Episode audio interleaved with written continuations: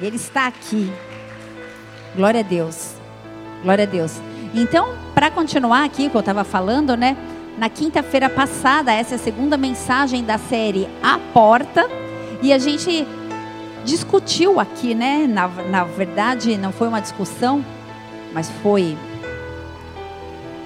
uma afirmação e nós gravamos isso em nossos corações que a porta, ela pode ser símbolo de desafio e pode ser símbolo também de oportunidades.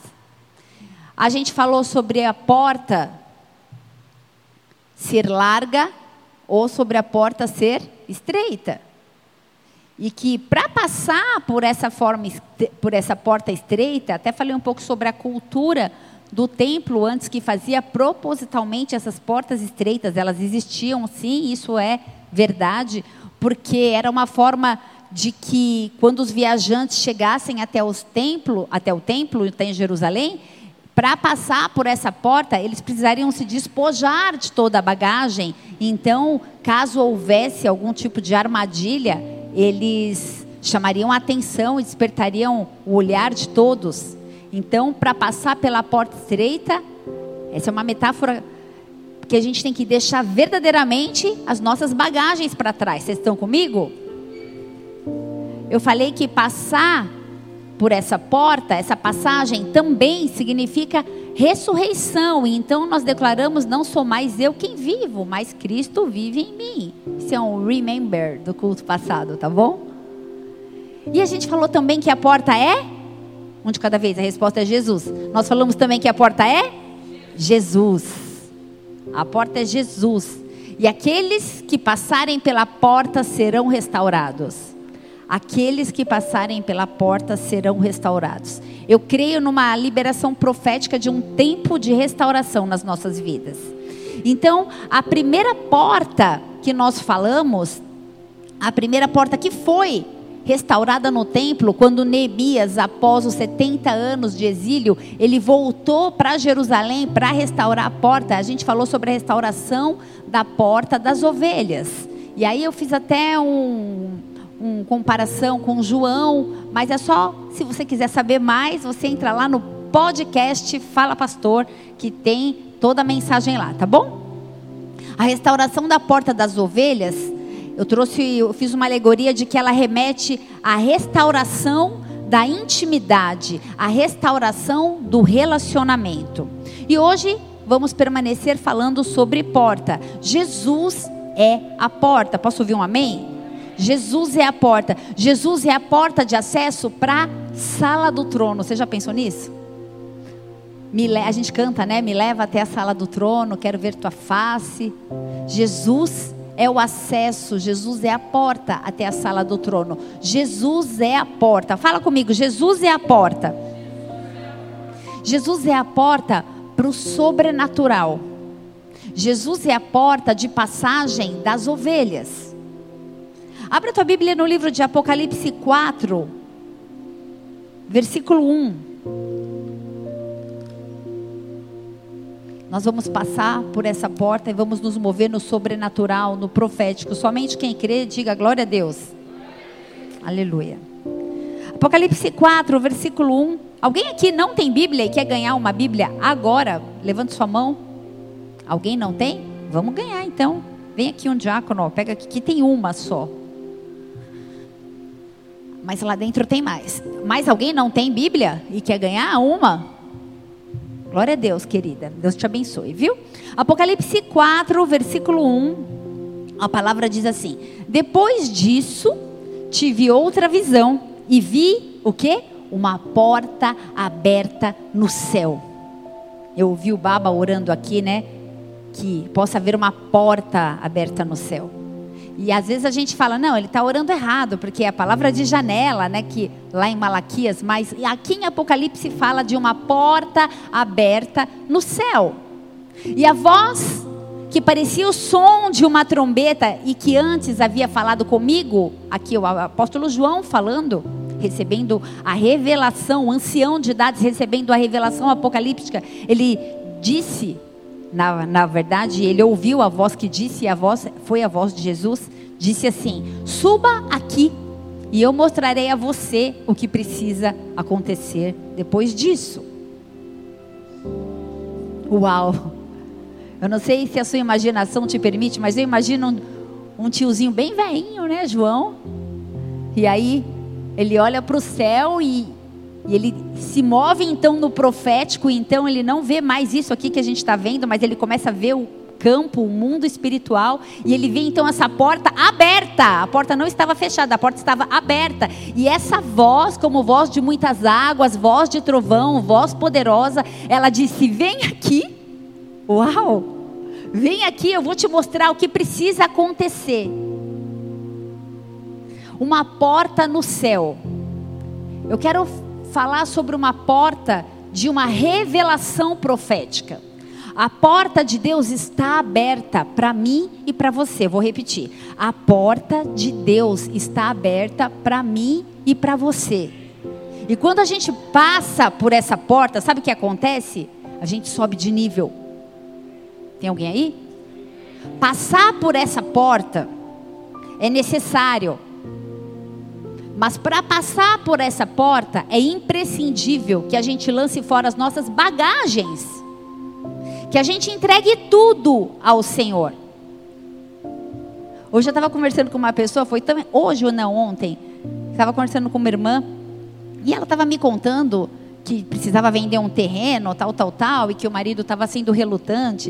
E aí ela falou assim: Meu marido lindo, você não vai ser enterrado nesse terreno, vende logo. E eu fiquei pensando, né? Às vezes a gente se apega a umas coisas eles estavam precisando do recurso, mas ai, aquele, aquele, aquele terreno, aquele terreno foi comprado naquela época, naquele momento da. Gente, ninguém vai, ou você não vai, ninguém vai levar o terreno embora. Para passar na porta estreita, tem que deixar para trás toda bagagem. Eu queria te fazer um convite a entregar toda a bagagem, a entregar todo o fardo ao Senhor, para você estar habilitado para passar por essa porta estreita. Porque eu tenho certeza que nenhum de nós vai fazer a opção de ir pela porta larga. Mas eu quero que você ainda pense nesse momento quais são as bagagens que eu e você, quais são as bagagens humanas ou os bens ou sei lá o que que tem nos impedido de passar por essa porta, que tem nos impedido de entrar nessa porta do céu que está aberta e nos impedir de viver o sobrenatural, o profético. Queria que você pensasse. O que te impede hoje de viver o profético? No versículo 2 de Apocalipse 4, diz que João, após ter essa revelação, e esse chamado de Jesus para ele subir até aqui, imediatamente ele se achou em espírito, imediatamente. Às vezes a gente demora, né, para entrar no mover, aí vai o primeiro louvor, aí você está com a mão no só no último que você levanta as mãos, se quebranta, né? É um processo. Imediatamente eu me achei em espírito. Em outras versões diz: logo eu fui arrebatado, eu fiquei quebrantado. Isso denota um estado de espiritualidade mais aguçado, mais sensível. Vocês estão aí? É tempo de ver a porta aberta, mas é tempo também de entrar pela porta que está aberta. Está aguçado, sensível espiritualmente falando. Estar sensível. E muitas vezes essas portas estão abertas, ou essa porta está aberta, e nós decidimos não entrar. E obviamente está tudo bem, porque você e eu temos livre arbítrio. Nós temos poder de escolha de decisão. Eu posso entrar pela porta ou eu posso não entrar pela porta. Tem uma frase bem famosa que fala assim: a porta que Deus abre, ninguém fecha. Essa frase ela nos fala o quê? Que Deus está no comando, que Deus está no controle, que Deus tem poder para realizar qualquer coisa. Essa frase está embasada em Apocalipse 3, versículo 7, onde Jesus se apresenta como aquele que tem todo o controle, que é o El Shaddai, o Todo-Poderoso, que tem o controle do reino de Deus. E diz assim, Apocalipse 3, versículo 7. E ao anjo da igreja que está em Filadélfia, escreve: Isto diz o que é santo, o que é verdadeiro e o que tem a chave. Repete, diga chave. O que tem a chave de Davi, o que abre e ninguém fecha, e o que fecha e ninguém abre. Eu conheço as tuas obras, e eis que diante de ti eu coloquei uma porta aberta, e ninguém a pode fechar. Ninguém pode fechar essa porta. Tendo pouca força, guardaste a minha palavra e não negaste o meu nome até aí por enquanto. A porta está aberta. Ei, ninguém pode fechar essa porta. E eu quero te convidar nessa noite a adentrar por essa porta. Essa passagem fala de autoridade absoluta de Jesus, do reino de Deus, e que ele vai conceder recompensas eternas àqueles que perseverarem, àqueles que permanecerem. Isso é um fato que eu e você já sabemos. Posso ouvir um amém? Mas a Bíblia traz alguns símbolos para a gente. Eu falo de portas, eu falo de chaves, relacionados à autoridade, relacionados a poder, e a um poder real sobre algo ou alguma coisa. E Deus tem essa força, apenas Deus tem essa força para controlar todas as coisas. Ele tem acesso a todas as chaves, ele tem acesso a todas as portas. Eu queria que você pensasse um momentinho nas portas que têm se aberto na sua vida. É tempo de tentar parar, resolver na força do nosso braço. É tempo de tentar, ou melhor, é tempo de parar de tentar abrir as portas no peito. Vou abrir essa porta. Deus não te deu a chave. Ah, mas eu tenho um grampo aqui que você não sabe que ele vai fazer um milagre aqui. Vai abrir a porta. Esse aqui, dá uma forçadinha, abre mesmo. Mas a porta que Deus abre, ninguém fecha. E aí a porta fecha e a gente fica bravo que a porta fechou, mas nem foi Deus que abriu. Foi a gente muitas vezes, fomos nós muitas vezes. Então eu queria que você pensasse qual é a porta que eu e você muitas vezes tentamos resolver, ou tentamos abrir na força do braço, a nossa vida emocional, a nossa vida ministerial o nosso chamado, a nossa vida financeira. Qual a área da sua vida que você ainda não conseguiu entregar a chave e dar todo o controle ao Senhor? Pode responder para você mesmo. Eu gostaria que você nesse momento pensasse em você. Enquanto isso eu bebo água. Isso, pense em você. Pensa nessas portas. E entregue a chave. Porque existe já uma porta que já está aberta para que você suba. Escuta ele, ei, sobe até aqui que a porta está aberta. Passe pela porta e se mova no sobrenatural. Suba para o sobrenatural, assim como foi com o apóstolo João, na ilha de Pátinos. Tiozinho, velhinho, final da carreira. Ei, amém, pastor, eu quero. Mas como eu vou entrar nessa porta? Querer eu quero, mas como eu passo por essa porta? Com ações de graça e adoração. Com ações de graça e adoração. Apocalipse 4, versículo 1. Sabe quando a gente entra na sala do trono, a, a gente se move de uma forma mais sensível espiritual a gente começa a se mover no profético. Então, os nossos conceitos mudam. E as nossas expectativas também mudam. Então a gente começa a enxergar e a se mover pela fé. E a gente entra na sala do sobrenatural. E no versículo 2 de Apocalipse 4, diz que num instante ele foi dominado pelo Espírito de Deus. E ali no céu estava um trono com alguém sentado nele. E quando a gente passar por essa porta, vai ser muito especial. Tem um trono lá. E tem um Senhor, Rei de Reis, Senhor de Senhores, sentado nesse trono. E esse rosto brilhava como as pedras de jaspe e sárdio. E em volta do trono havia como um arco-íris que brilhava como uma esmeralda. São símbolos espirituais e proféticos. Imediatamente ao passar pela porta, e entrar com ações de graça, então a gente começa a se mover em adoração e a gente começa a reconhecer quem Ele é. Hoje também eu falava com uma pessoa e eu falei assim: Você ama Jesus? Sim. Muito? Sim. Quanto tempo você caminha com Jesus? Acho que era oito anos. Oito anos. Você ama Jesus hoje da mesma forma que você amava ele no primeiro dia? Eu não. Porque no primeiro dia eu nem sabia quem ele era. Mas hoje eu dou minha vida por ele. No primeiro dia eu não sabia o que eu estava sentindo.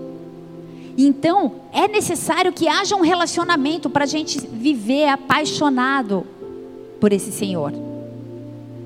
A gente reconhece quem Ele é e a gente confia a ponto de entregar o controle e a chave da nossa vida. Então, imediatamente, essa presença sobrenatural de Deus se move em nós e através de nós. E a gente começa a sentir essa presença, e ao passar por essa porta, a gente vislumbra esse trono, e esse trono representa governo, controle, que não é meu, é dele. E então a gente entende que a cor esmeralda, que que é emanada do trono, remete a um descanso para os nossos olhos. Ei, quando a gente entra na sala do trono, a gente descansa. Posso ouvir um amém? A sala do trono é a exposição do reinado, onde, tem, onde tudo está exposto. A minha vida é exposta, a sua vida é exposta, e lá não há trevas. Nesse lugar nós perdemos o controle. Neste lugar nós descansamos. O Senhor me fala nessa noite de pessoas que estão cansadas e que estão numa briga de mão. Como fala isso? Quebra de braço? Queda? Tem outro nome. Que braço de ferro, sei lá. Mas vocês entenderam essa briga aqui com o braço? Mas a gente não vai mais brigar.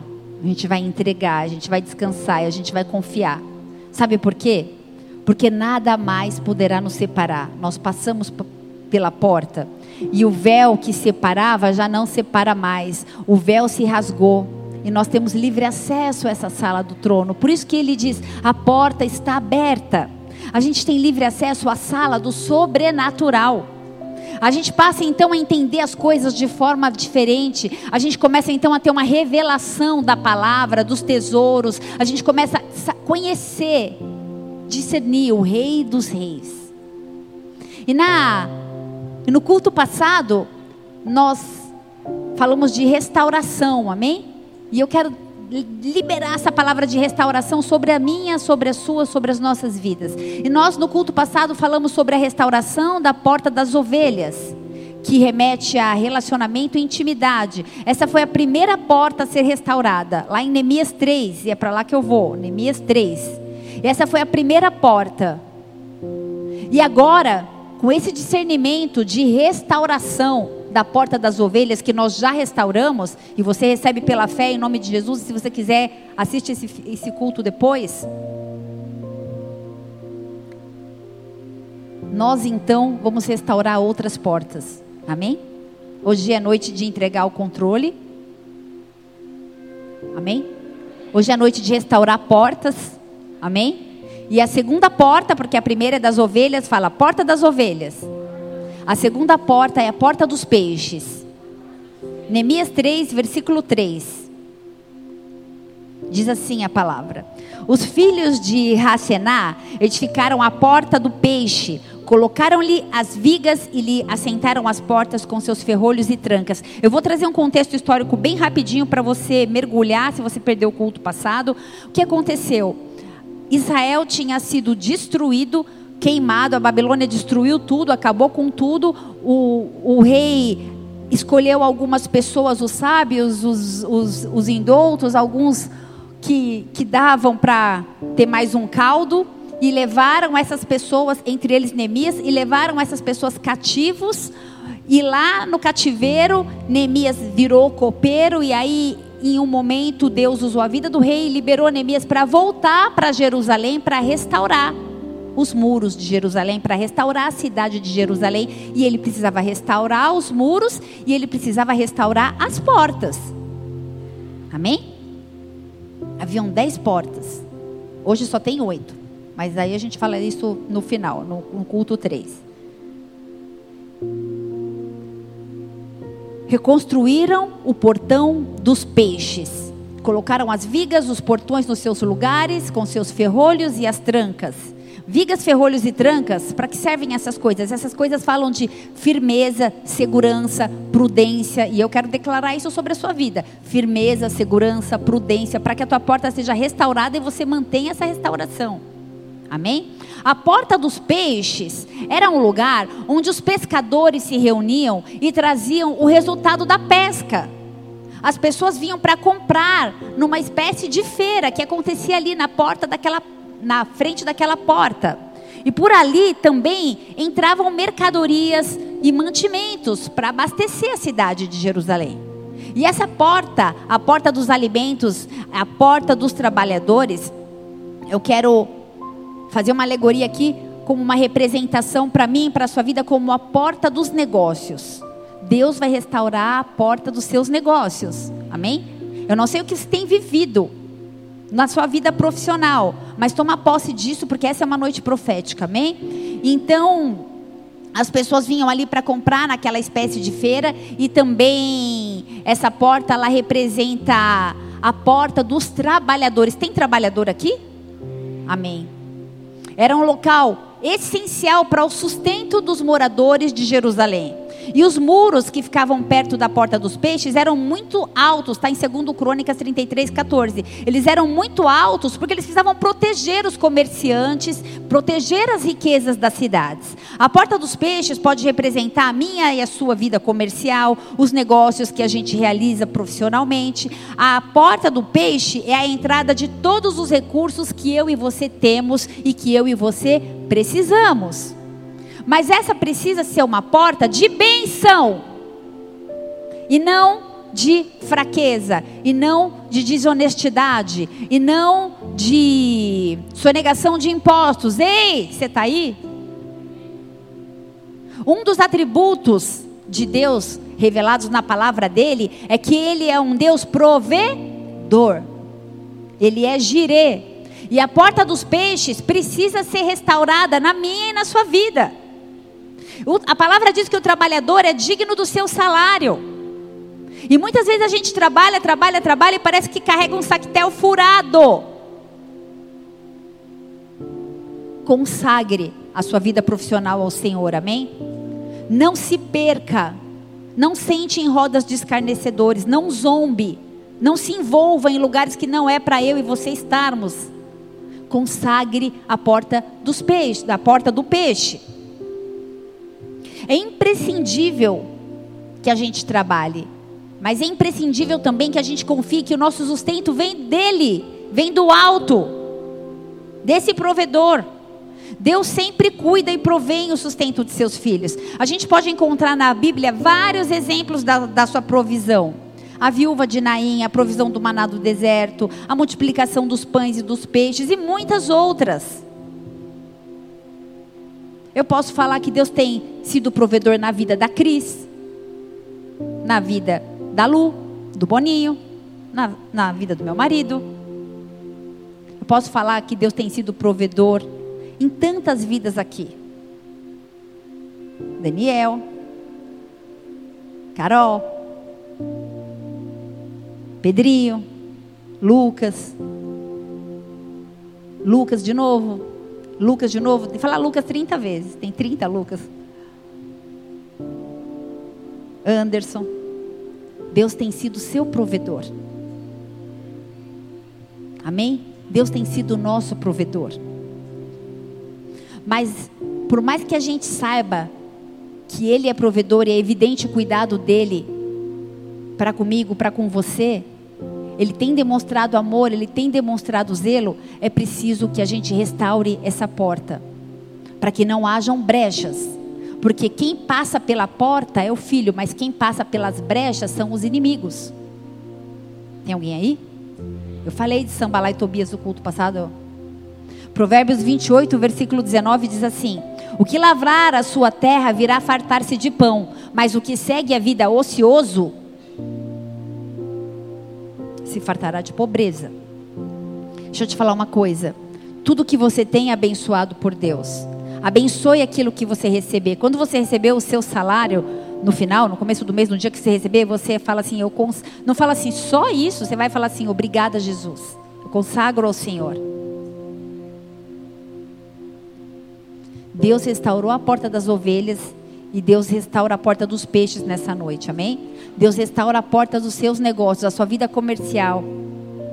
Em nome de Jesus, que Ele possa abrir portas de negócios, que Ele possa enviar clientes, que você possa se mover no sobrenatural através de, dessa porta, em nome de Jesus, amém? Porta número 3, porta velha. Neemias 3, versículo 6. Essa porta, porta velha, ela, eu quero fazer, eu quero fazer uma alegoria aqui, como se fosse uma porta de memórias. Neemias 3, versículo 6 diz: Joiada, filho de Pazéia, e Mesulão, filho de Besodias, repararam o portão velho, a porta velha, colocaram as vigas dos portões nos seus lugares, com seus ferrolhos e as suas trancas. A porta velha, como o próprio nome diz, designa algo antigo. Talvez essa porta foi uma das primeiras portas da cidade do tempo que era ainda a antiga Salém, antes de ser Jerusalém, que depois se tornou cidade de Jerusalém, cidade santa, onde estaria o Monte Santo do Senhor. E essa porta, ela seria então um marco histórico da velha Jerusalém. Por quê? Para que o povo se lembrasse de toda a tradição. A porta velha simboliza a minha e a sua memória, que precisa ser guardada, mas também que muitas vezes precisa ser sarada. Porque muitas vezes a gente traz uma memória carregada de traumas, de coisas mal resolvidas, e que atrapalham o nosso presente. Traga à sua memória aquilo que traz esperança. E muitos de nós, muitas vezes, ficamos paralisados devido às nossas dores, às nossas marcas do passado.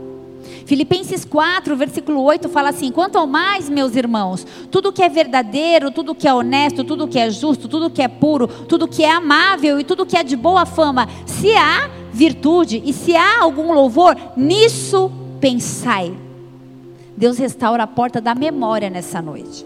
Amém?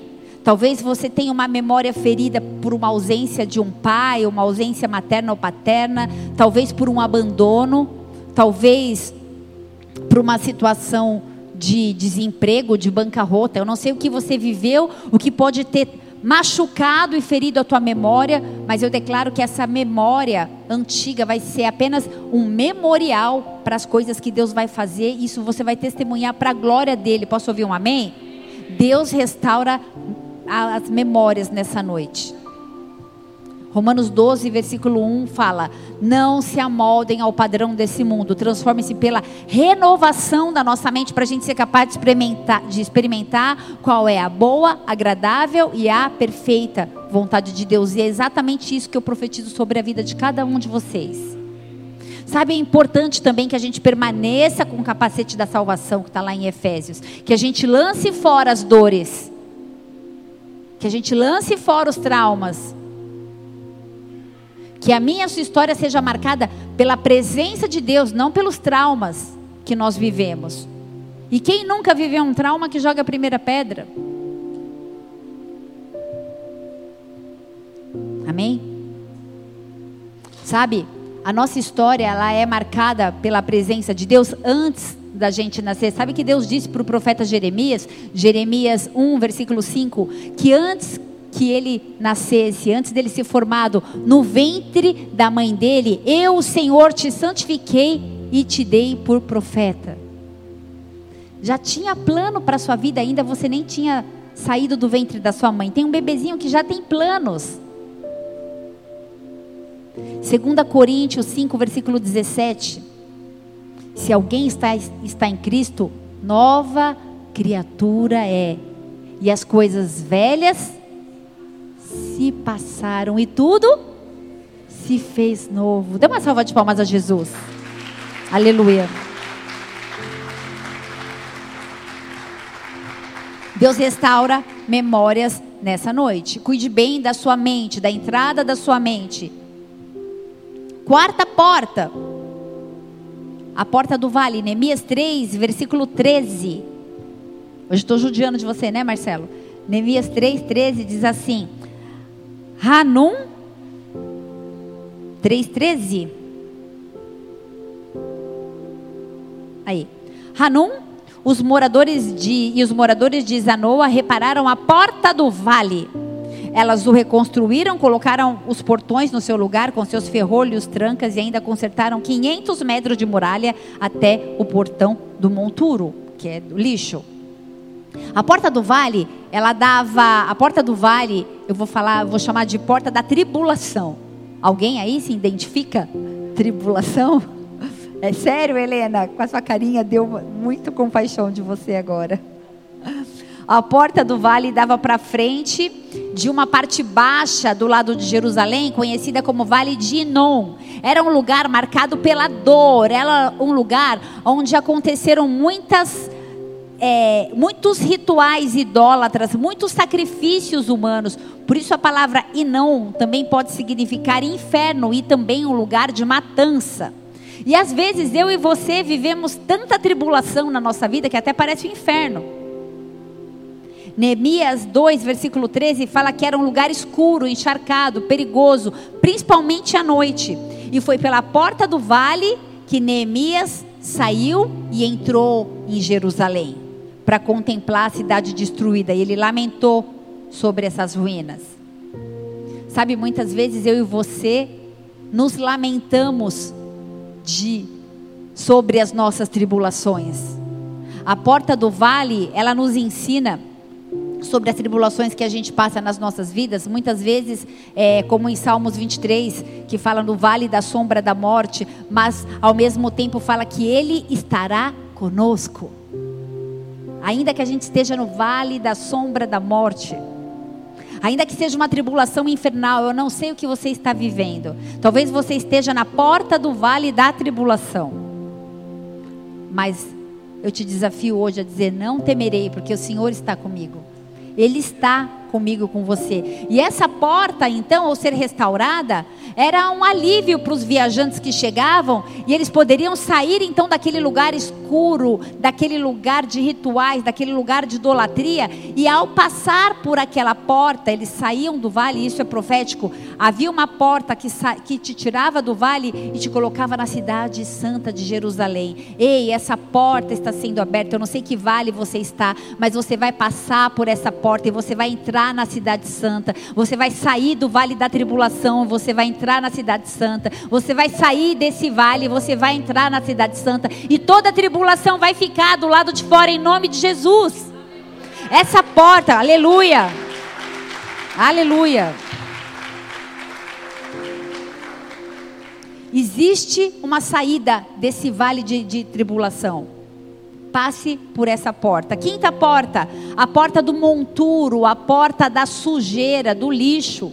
Neemias 3, versículo 14, fala que o portão do monturo foi restaurado por Malquias, filho de Recabe, governador do distrito de Bet Haquerem. Ele o construiu, colocou os portões no seu lugar, com seus ferrolhos e trancas. A porta do monturo era por onde as pessoas passavam para levar o lixo que havia dentro da cidade. Eles tiravam o lixo de dentro para fora e levavam para o vale de Cedron, e lá eles lançavam tudo que devia ser queimado e destruído. Nesses monturos, nesses lixões, Neemias encontrou, sabe o que? Neemias 2, versículo 13: portas queimadas. Sabe, Deus, às vezes Deus quer restaurar a porta na minha e na sua vida, e a gente está jogando a porta fora e pondo fogo. Ei, Será que as nossas portas estão sendo queimadas? Ou será que a gente está restaurando essas portas? Será que as nossas portas estão tão podres, estão cheias de lixo, que não tem mais possibilidade de restauração? Eu queria te falar uma coisa: sempre dá para restaurar. Com o Senhor sempre dá. Todos nós temos uma porta aonde a gente amontou a lixo, aonde a gente amontou a sujeira, e eu espero que o Espírito Santo esteja falando ao teu coração e trazendo à tua mente ao entendimento qual o tipo de lixo de sujeira que eu e você temos colocado atrás dessas portas. Eclesiastes 9, versículo 8 fala assim: Em todo tempo sejam alvas as tuas roupas Essa porta do monturo, ela nos ensina que todo mal tem que ser retirado da nossa vida, que todo lixo, que toda sujeira, tudo aquilo que representa o pecado e que é o pecado, precisa sair para nos manter limpos e na presença de Deus. Assim como o povo de Jerusalém tinha o hábito de jogar fora tudo que não prestasse e manter a cidade limpa, evitar doenças, evitar o mau cheiro, é isso que eu e você precisamos fazer. Amém? Restauração da porta do monturo. Essa é a noite de jogar fora todo tipo de lixo e restaurar essa porta para que apenas saia toda sujeira por ela, em nome de Jesus. Amém? Sexta porta, porta da fonte, porta da. Neemias 3, versículo 15. Porta da fonte, porta da satisfação. Neemias 3, versículo 15. O portão da fonte foi reparado por Salum, filho de Col José, governador do distrito de Mispa. Ele o reconstruiu, fez uma cobertura, colocou os portões no seu lugar, com seus ferrolhos e trancas. E também reconstruiu a muralha do tanque de Selá, junto ao jardim do rei, até os degraus que descem da cidade de Davi. A porta da fonte foi encontrada por, por Neemias totalmente destruída. E essa porta, ela ficava próxima à fonte de Gion, e essa fonte era a fonte que fornecia água para toda a cidade de Jerusalém. Era a entrada da cidade de Davi, que ficava perto do tanque de Siloé, depois foi citado lá em João 9, versículo 7, mas a gente não vai entrar aí. A porta da fonte, ela simboliza a bênção de Deus. Porque a água é bênção. Amém? A água lava, a água purifica. A porta da fonte purifica a bênção de Deus. E por que eu chamei essa porta de, de, de satisfação? Porque precisa nos satisfazer plenamente a bênção de Deus. Os nossos olhos precisam estar fitos na bênção de Deus. Isso precisa ser o suficiente para mim e para você. O que? A bênção de Deus. É preciso cuidar das fontes das nossas vidas e nos proteger de todo o ataque do inimigo. O rei Ezequias ele fez um, muro de proteção ao redor da fonte de Gion, para que ela não fosse avistada pelos inimigos, para que os inimigos não se servissem da água que era para servir o povo. Guarde as suas fontes. Eu não sei o que tem sido o seu inimigo, ou qual tem sido o seu inimigo, se você tem permitido que esse inimigo beba dessa água. Mas eu quero te desafiar não permitir que o seu inimigo, e talvez o inimigo more dentro de você ou de mim mesma. Nós não podemos alimentar os nossos inimigos. Sabe aquilo que quer te derrubar? Fuja. Tem problema com pornografia? Bloqueia tudo no seu celular para você não cair de madrugada. Tem problema com bebida? Tem problema com droga? Cobiça a mulher ou homem alheio? Eu não sei. Mas é preciso que a gente proteja essas portas. Proteja dos inimigos que querem nos derrubar. Você está aí? A gente não pode dar água para o nosso inimigo beber. A gente precisa manter as nossas fontes, a fonte da nossa alma preservada. Sabe, Provérbios 4, versículo 23 fala assim: sobre tudo o que deve guardar, guarda o coração, porque dele procede as fontes da vida. Guarde as fontes. Restaure a porta que guarda as fontes, amém? Cuide das fontes da sua vida. Sabe por quê? Porque a bênção de Deus ela precisa ser suficiente para mim e para você. Ela precisa nos satisfazer. Sétima porta, porta das águas, Neemias 3, versículo 26. A porta das águas eu quero chamar de porta da palavra. Neemias 3, versículo 26 fala assim: E os servos do templo que moravam em Ofel fizeram os reparos até a frente do portão das águas, na direção do leste, até a torre alta. A porta das águas ficava próxima à porta da fonte, presta atenção, a porta da fonte nosso coração, a porta das águas, a palavra, precisa estar perto. Vocês estão aí? A palavra precisa estar perto do nosso coração. Na verdade, eu creio que ela precisa estar enxertada. A cidade naquele tempo não tinha água encanada. Todos os dias as pessoas precisavam ir buscar água suficiente para sua família. Vocês imaginam isso? Não tinha saneamento básico. A porta das águas então foi restaurada pelos servos do templo, pessoas consagradas a Deus.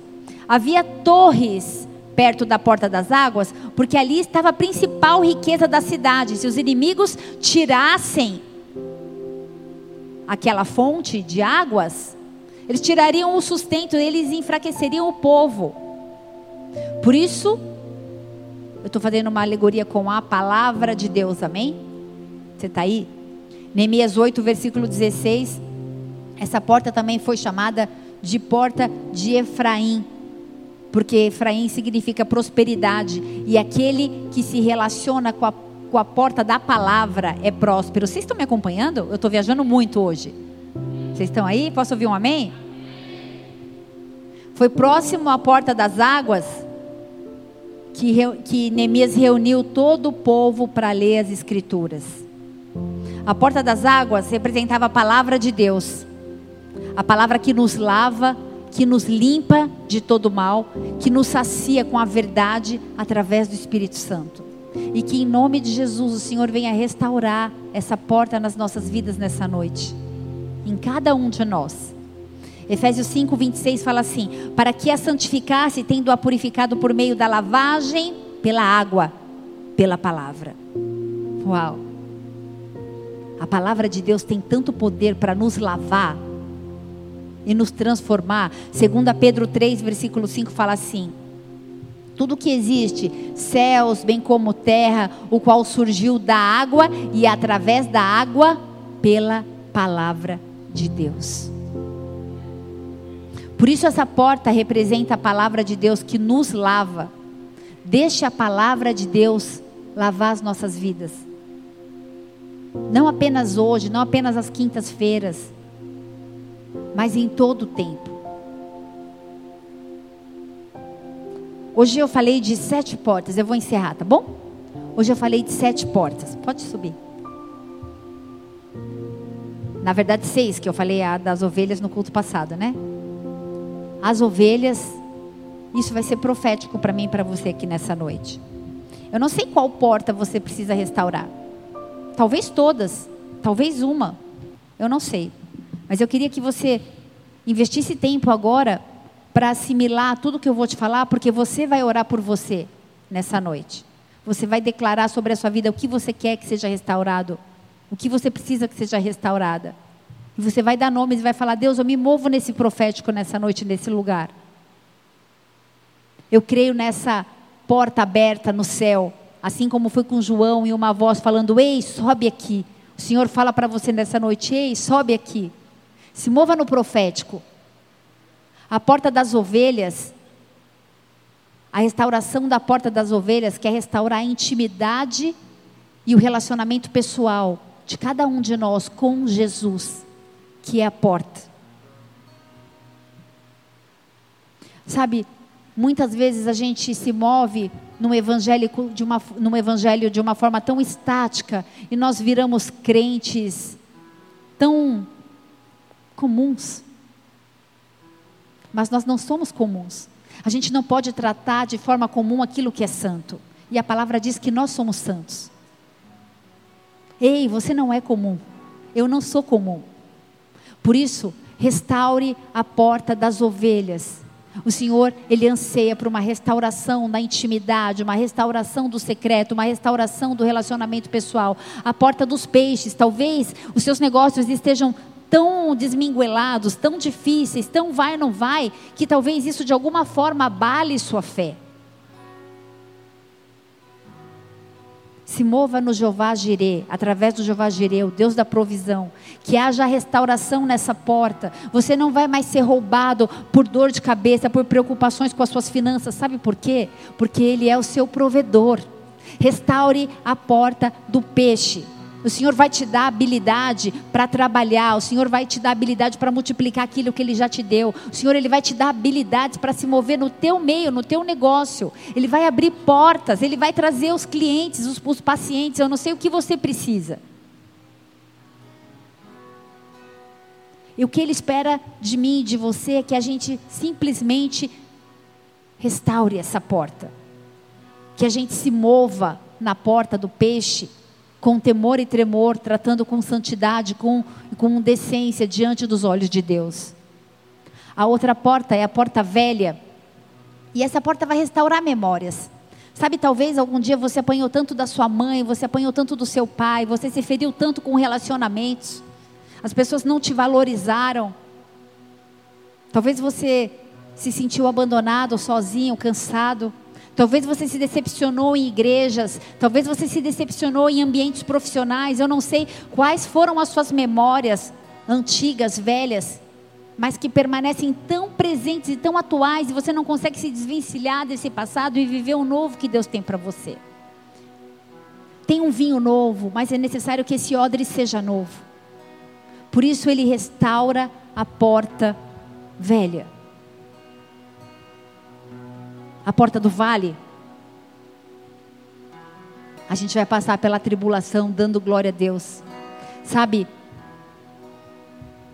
É um privilégio para a gente sofrer tribulação por causa do nome de Jesus. Talvez a gente esteja sendo perseguido e a gente não tenha o discernimento de quais são os motivos, mas permaneça. Sabe por quê? Porque o nome de Jesus, ele não é exaltado, engrandecido quando a gente está na prova, mas quando a gente passa pela prova e a gente dá a glória a ele.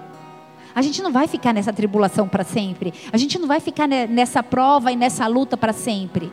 Tem alguém aí? Você vai passar pela tribulação. E a porta do vale isso é profético. A gente vai abrir a porta do vale, a gente vai sair do vale e a gente vai entrar na cidade santa, em Jerusalém. Amém? Porque é esse o lugar que Deus tem para você. A restauração da porta do monturo, de sujeira, do pecado. E o Senhor, o Espírito Santo, que é aquele que convence do pecado, justiça e juízo, vai falar exatamente o que você precisa pedir perdão nessa noite. A porta da fonte vai fazer com que eu e você tenhamos satisfação na bênção de Deus. Porque às vezes a gente fica tão acostumado com as bênçãos e a gente trata como algo comum. E a restauração da porta das águas é a porta da palavra. O Senhor vai chamar pessoas para orar de madrugada, para ler a Bíblia, para fazer planos de, de leitura sozinhos e ele vai se revelar nas entrelinhas. Porque ele quer que você o conheça de uma forma mais íntima e profunda. Se você deseja isso, fala amém, é comigo, recebo. Pode apagar, Carol? Vai aquietando seu coração. Sabe, eu falei de portas com uma simbologia toda especial aqui nas Escrituras, e a gente está se movendo nesse rio profético. É um tempo de restauração de áreas distintas das nossas vidas. Cada um sabe o que tem vivido. Muito tem sido dito sobre a volta de um rei. E a gente anseia essa volta e nós estamos nos preparando. Por isso nós restauramos essas portas, amém? Talvez as portas já estejam queimadas, assim como Neemias encontrou quando ele chegou lá. Talvez estejam emperradas, travadas, eu não sei. Mas eu quero clamar para que o Espírito Santo venha se mover aqui nesse lugar. É tempo de restaurar portas. Nós vamos adorar o Senhor. E eu queria que você gastasse esses últimos minutinhos do culto. Se você quiser, pode ficar de pé, pode ficar sentado, pode se ajoelhar. Você está na casa do seu pai. Mas eu gostaria que você não se distraísse. Que você usasse esse tempo para meditar em tudo que foi dito e tudo que tem a ver com você. Tudo que você gostaria que o Senhor fizesse na sua vida. É tempo de restaurar portas. Aleluia.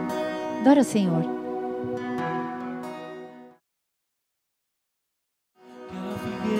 O Senhor vira chaves, amém? Ele tem o controle de todas as coisas. E Ele olha para a sua vida e olha para a disposição do seu coração. E Ele te conhece e Ele te sonda. E eu declaro pelo poder do nome santo e poderoso de Jesus que você vai entrar nesse novo ciclo, que você vai viver o acesso a tudo aquilo que o Senhor prometeu para a sua vida através da sua vida. Amém? Em nome de Jesus. De alguma maneira essa palavra falou com você e você ainda não teve oportunidade de entregar a sua vida para Jesus Cristo ou de reconhecê-lo como único e suficiente Senhor e Salvador, ou talvez você já tenha feito isso em, em algum momento, mas precisa restaurar justamente essa porta, essa porta de memórias velhas, de memórias cansadas, de onde você fez muitos votos e nada aconteceu. E se você deseja fazer essa oração, repete assim comigo, diga: Pai, Pai, eu declaro, eu declaro que eu reconheço que eu reconheço Jesus Cristo, Jesus Cristo como meu único, como meu único e suficiente, e suficiente Senhor e Salvador. Senhor e Salvador. Escreve o meu nome, escreve o meu no nome livro da vida, no livro da vida. Muda minha sorte, muda minha sorte, muda minha história, muda minha história. Em nome de Jesus. Em nome de Jesus. Eu declaro também, declaro também que eu quero me mover, que eu quero me mover nesse profético, nesse profético. Eu quero ver, eu quero ver a restauração, a restauração do Senhor, do Senhor na minha vida, na minha vida, para a tua glória, para tua glória, em nome de Jesus. Em nome de Jesus. Senhor, Sela pessoas que fizeram essa oração nessa noite. Olha para cada um de forma individual. O Senhor conhece de maneira intrínseca, de uma maneira profunda, cada necessidade, cada desejo. Por onde eles têm trilhado, por onde eles têm andado. E cumpre aquilo que lhe apraz, Pai. Cumpre os teus desígnios, Senhor. Abençoa, cobre-os com teu sangue. Livra-os do homem mau, livra-os da mulher estranha, livra-os de tudo que não provém do Senhor. E que eles possam se mover em nome de Jesus, com intimidade para a sala do trono, para esse profético, onde existe descanso. E que venha o descanso sobre cada família aqui representada. Nós restauramos a porta, recebemos o descanso e tomamos posse de tudo aquilo que o Senhor tem para fazer em nós, mas também através de nós. Eis-nos aqui. Eu oro em nome de Jesus. Se você crê, diga amém e dê uma salva de palmas a Ele. Aleluia. Aleluia, aleluia, aleluia.